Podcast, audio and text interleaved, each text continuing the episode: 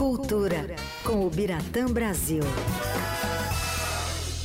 Toda terça-feira com a gente, ao vivo aqui no Fim de Tarde Adorado, Biratã Brasil. Oi, Bira!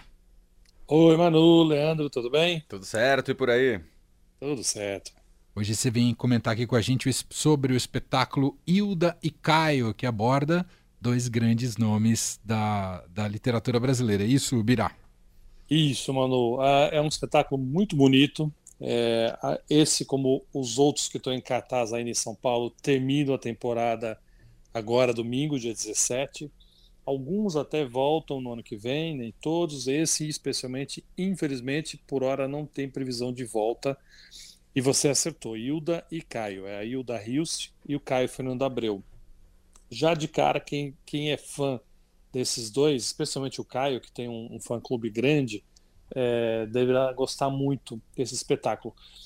Em 68, o Caio começou a ser perseguido pelo DOPS, que é aquela delegacia de ordem social e pública, né?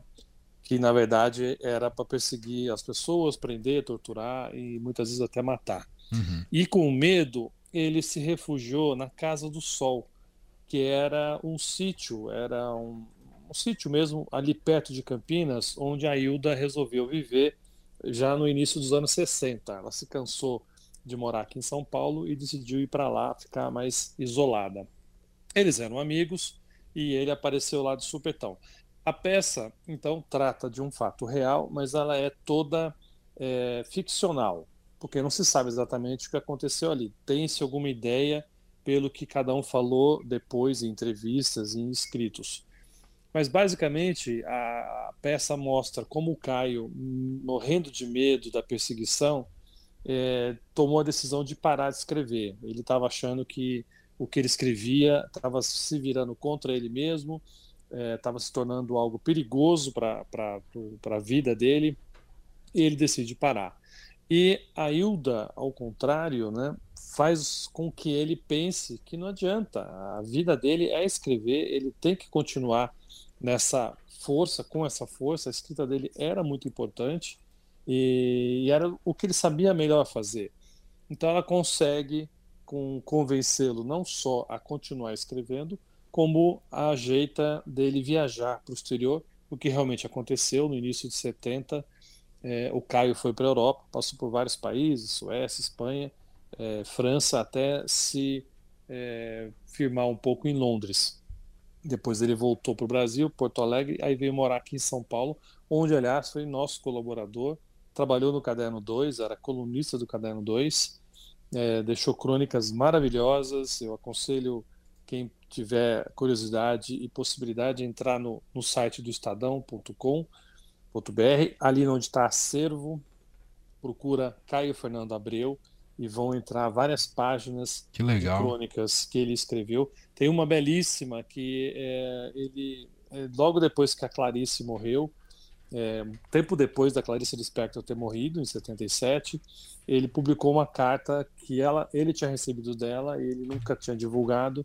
E é uma carta belíssima, uma ode à vida, à escrita, e ele achou legal e transformar aquilo numa, numa crônica. Então, essa é uma das crônicas mais bonitas é, que ele deixou escrito.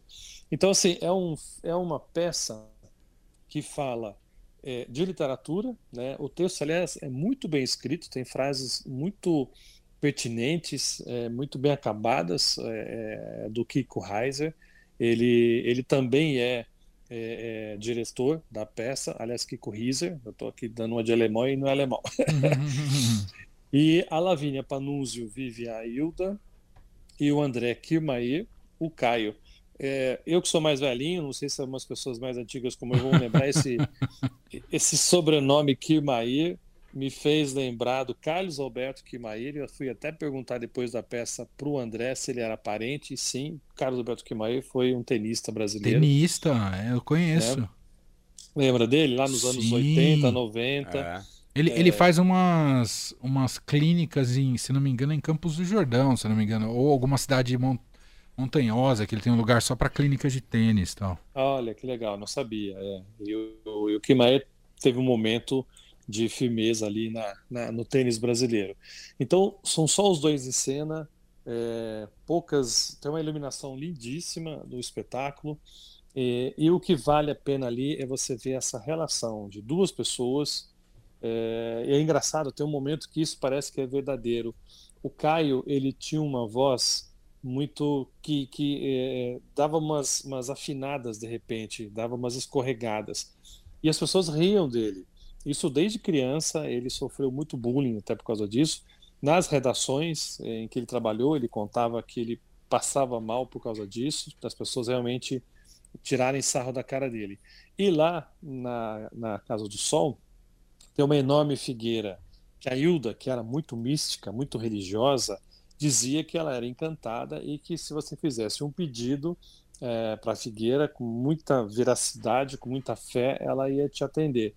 E não é que o Caio foi lá, fez o pedido e melhorou a voz dele, deu uma engrossada? Nossa! não sabia disso o quão tem assim de é, é, acho que ajuda muito o lado psicológico uhum. né a pessoa crê tanto que vai melhorar e melhora às vezes dá certo. Então é um dos detalhes da, da peça. É, e é muito bonito. São 80 minutos uma peça que você assiste assim com um prazer imenso acompanhando essa realidade dura que o Brasil vivia naqueles anos 60 70 mas como essas duas pessoas conseguiam vencer tudo pela literatura. E o espetáculo traz muito isso, essa motivação que a escrita provoca em quem escreve e quem lê também. Que sensacional. Uh, o Caio, que é uma das partidas mais precoces, né? Se tornou, a popularidade dele foi crescendo muito, mas foi embora muito cedo, né, Bira? Muito cedo. Ele morreu em 96, é, não tinha, acho que tinha pouco, acho que 41 anos, uma coisa assim. Uhum. É, ele, ele foi uma das primeiras pessoas a contrair o vírus HIV e a, a, anunciar isso, a não esconder, no momento muito difícil, que isso era um estigma, né? Qualquer pessoa que tivesse é, sido contaminado por esse vírus, nossa, era quem viveu lembra é, era como se tivesse uma peste ali, que a pessoa tinha que ser isolada porque podia contaminar qualquer pessoa e trazer a morte. E ele, é, contaminado, ainda assim ele escreveu sobre isso, ele falou abertamente, ajudando até a quebrar um pouco o estigma e a também a, a, a combater, ajudar a combater é, é esse vírus. Então, assim, fora as escritas, ele que ele era uma pessoa que escrevia de uma maneira muito direta, muito simples, isso cativava os leitores. Então, para um cronista, como era o caso dele no Estadão, é, era um, um, dos achados. O que ele realmente escrevia era, era muito bonito. E você percebe isso pelo texto. E a Hilda, uma das maiores poetas Sim. que a gente teve, né? É, foi uma das mulheres mais bonitas também da literatura brasileira. ela e a Lígia Fagundes Telles eram duas mulheres lindíssimas, mas a partir disso ela tinha uma literatura muito boa. E nesse momento que ela está ali isolada é, na Casa do Sol, na, no seu sítio, é quando ela também resolve dar uma guinada. Ela, ela se sentia muito injustiçada de não ter sido, é, naquela época, reconhecida mais pelos leitores, pela crítica, também pelos editores, e é quando ela começa a escrever aqueles textos que têm um teor pornográfico, meio erótico, que é muito interessante de ver, mas que era uma maneira dela chamar atenção, mas ao mesmo tempo com uma forma muito brilhante. Então, os textos dela dessa fase dos anos 70 em diante, é, tem esse lado, esse que mais erótico, é, mas ao mesmo tempo tem ali uma genialidade de uma poetisa, de uma poeta que sabia realmente fazer o seu trabalho. Então a, a peça mostra também isso, quando ela começa já a rascunhar uma ideia de mudar e enveredar por esse lado. Sensacional. Bom, demais o recorte desse espetáculo, tá lá no Centro Cultural Banco do, Banco do Brasil, Hilda e Caio tá, tá acabando, você falou, né, Bira? Poucas. Infelizmente, é. Tem mais sessões. quatro sessões. É, uhum. tem quatro sessões, quinta e sexta às 19, sábado e domingo às 17 horas. Domingo é o último dia. E o preço até é camarada, 30 reais o ingresso. É, vamos ver se eles marcam alguma sessão extra, talvez para um sábado ou um domingo, porque eu percebi que a procura está grande, as pessoas estão gostando de ver. Então, mas não vale a pena arriscar. Quem puder ir num desses horários vai valer muito a pena. Perfeito. No centro de São Paulo, no Centro Cultural Banco do Brasil. Esse é o Biratã Brasil, tá com a gente às terças. Semana que vem tem mais. Obrigado, um abraço, Birá.